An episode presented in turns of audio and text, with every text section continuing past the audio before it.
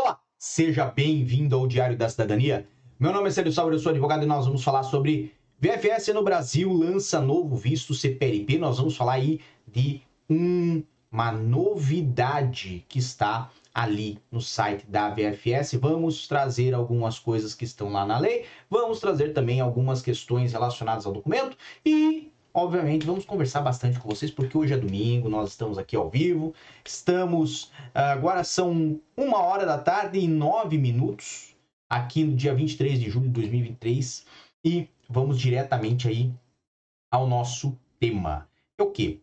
É o site da VFS Global. Se você já foi no site da VFS, já visitou esse site, certo? Você consegue fazer aqui a solicitação do visto para Portugal no Brasil, certo? É isso que traz aqui a informação desse site.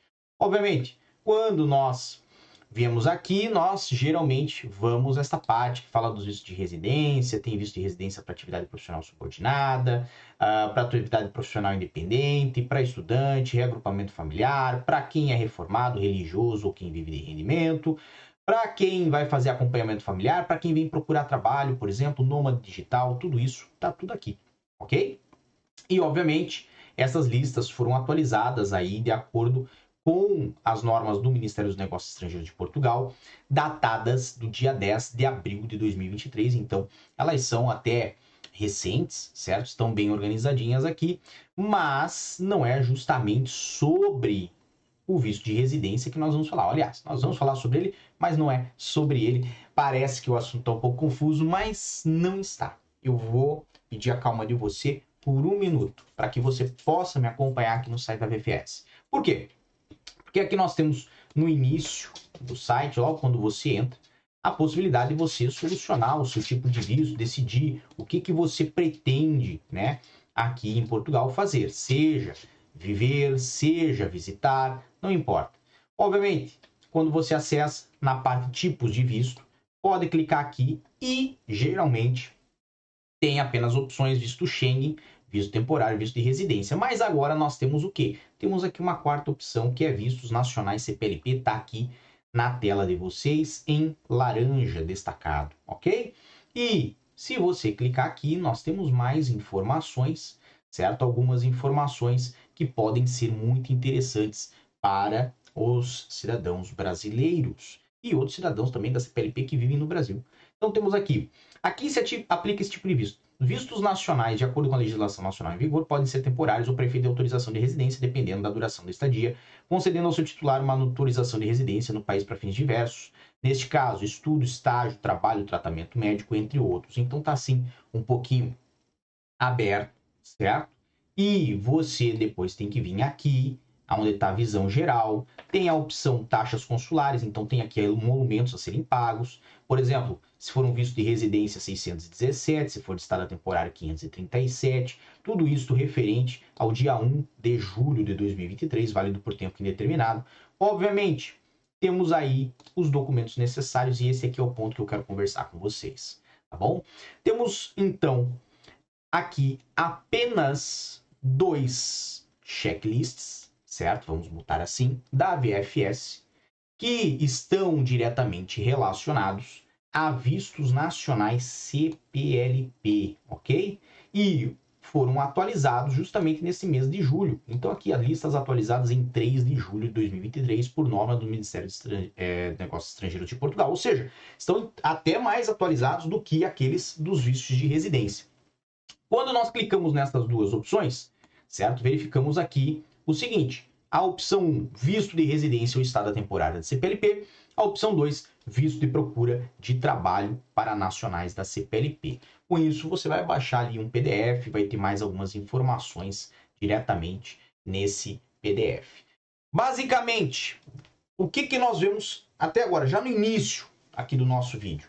A BFS fez uma atualização no site e incluiu ali como uma categoria de visto para Portugal, além do visto Schengen, além do visto de estada temporária, além do visto de residência, o visto para CPLP, o visto da CPLP.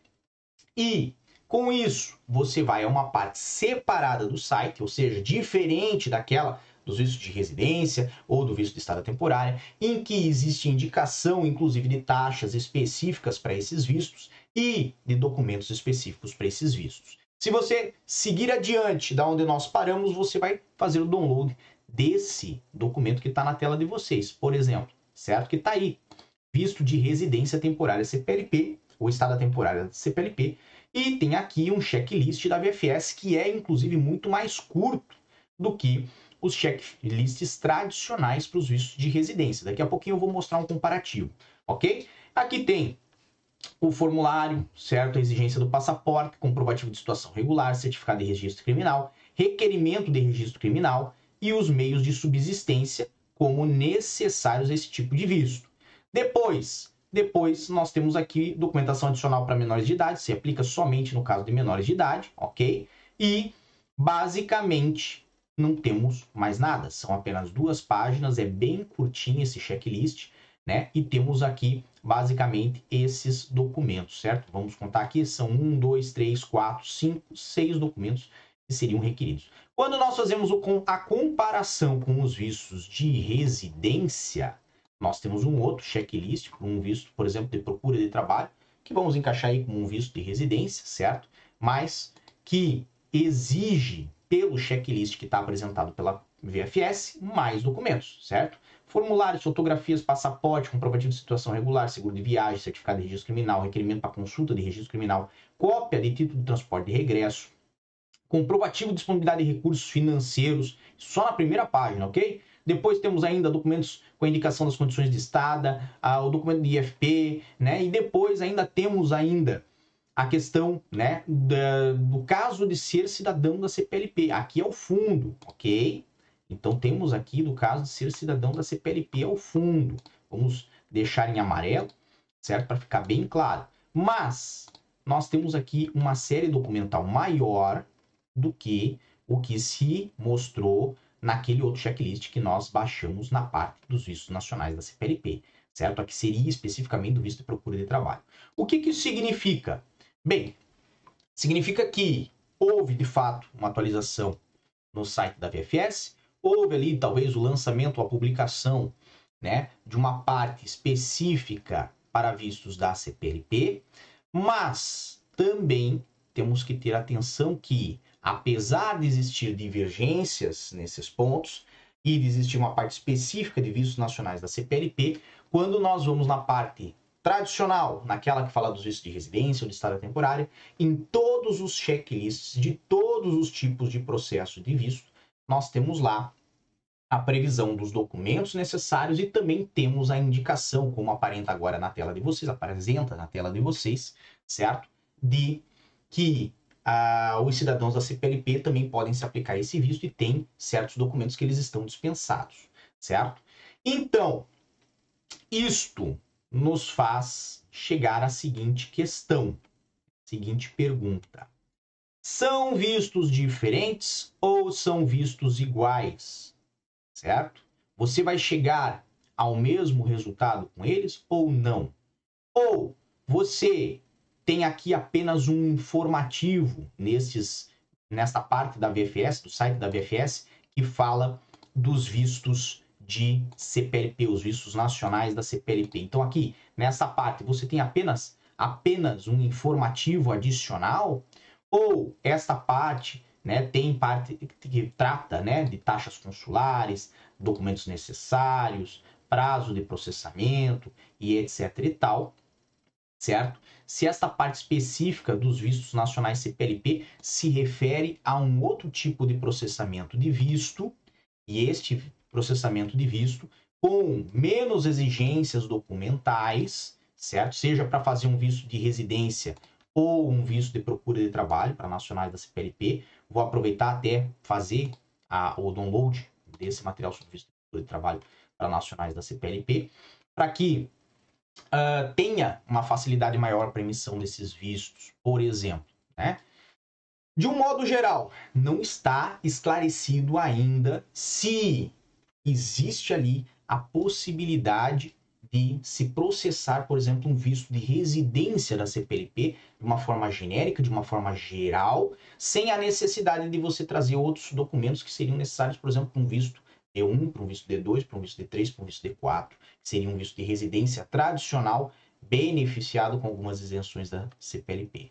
Nessa situação, para onde que nós vamos recorrer? Vamos recorrer para o que diz a lei, para o que diz a legislação. E aí nós temos o seguinte: aqui no, na lei de estrangeiros, no artigo 45, certo? Nós temos a previsão de tipos de visto concedidos no estrangeiro. E aqui nós estamos com uh, a seguinte expressão. No estrangeiro podem ser concedidos os seguintes tipos de visto: escala aeroportuária, curta duração, estada temporária, para obtenção de autorização de residência adiante designado visto de residência ou visto para procura de trabalho. Nós temos aí, então, uh, cinco tipos de visto que podem ser definidos.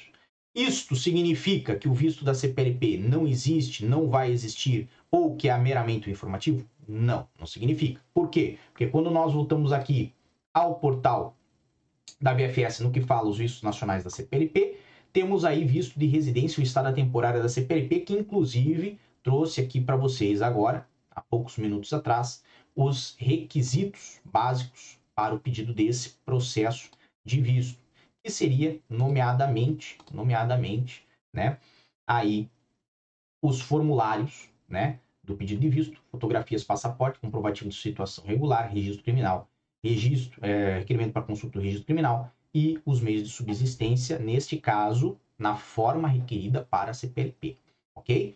Disto, é importante observar que aqui não se fala de uh, comprovativos de aposentadoria, não se fala de comprovativos de inscrição uh, em universidade, não se fala de contrato de trabalho, não se fala de uh, empresa aberta, não se fala de comprovativo de tratamento médico, ou seja, não se fala de vários comprovantes que têm que ser trazidos para os vistos de residência tradicionais, certo? O que, de novo, ou faz denotar aqui apenas um mero informativo, ou faz denotar que existe um visto de residência da CPLP que é menos exigente e não vai precisar de uma série de comprovativos, certo?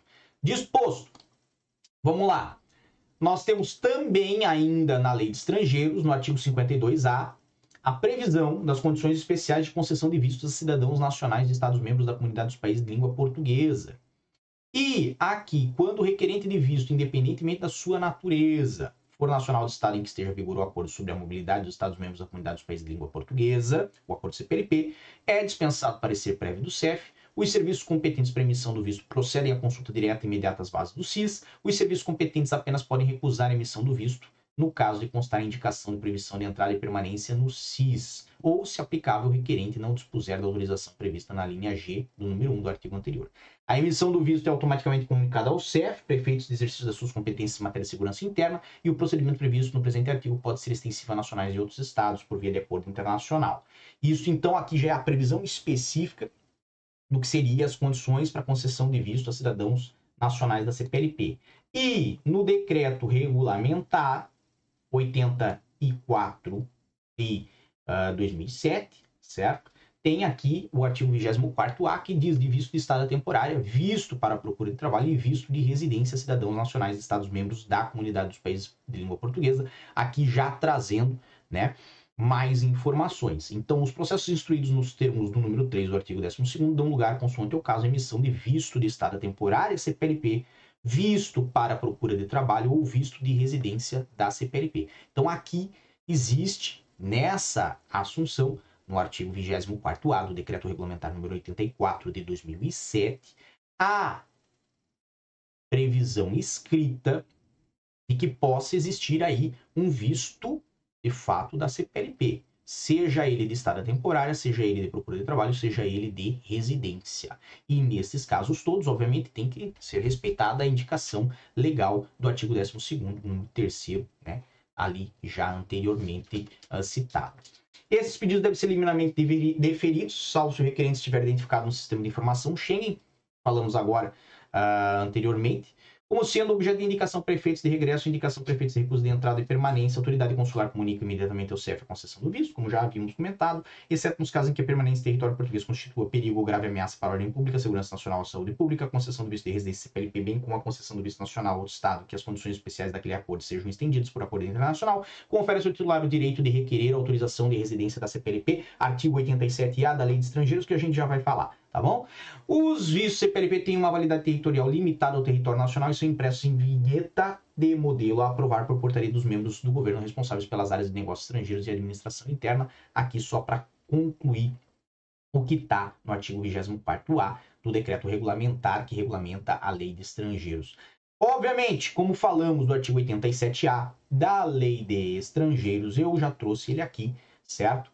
Para falar sobre o quê? Sobre aquela autorização de residência da CPLP, que é hoje emitida em vários casos para quem tem manifestação de interesse pelo portal cplp.cf.pt.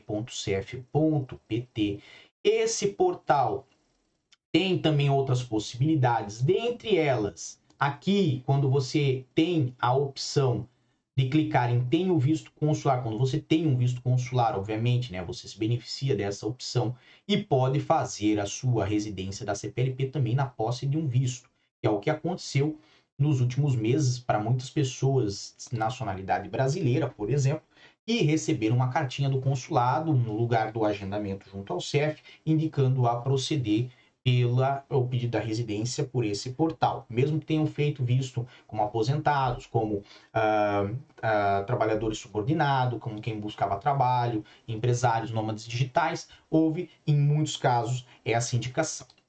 O que, que ocorre? Quando então nós falamos do artigo 87A, o meio de viabilizar essa residência é através desse portal cplp.cf.pt e, obviamente, está aqui a previsão legal né, da concessão da residência para cidadãos da comunidade dos países de língua portuguesa, mas temos a seguinte atenção, que os cidadãos nacionais de estados em que esteja em vigor o acordo da CPLP que sejam titulares de visto de curta duração ou visto de estada temporária, ou que tenham entrado legalmente em território nacional, podem requerer em território nacional junto ao CEF autorização de residência da CPLP. Então aqui não falamos, por exemplo, do visto de residência da CPLP, aonde que nós temos que ir um pouquinho mais adiante para chegar a, a, a, a, essa, a esse detalhe.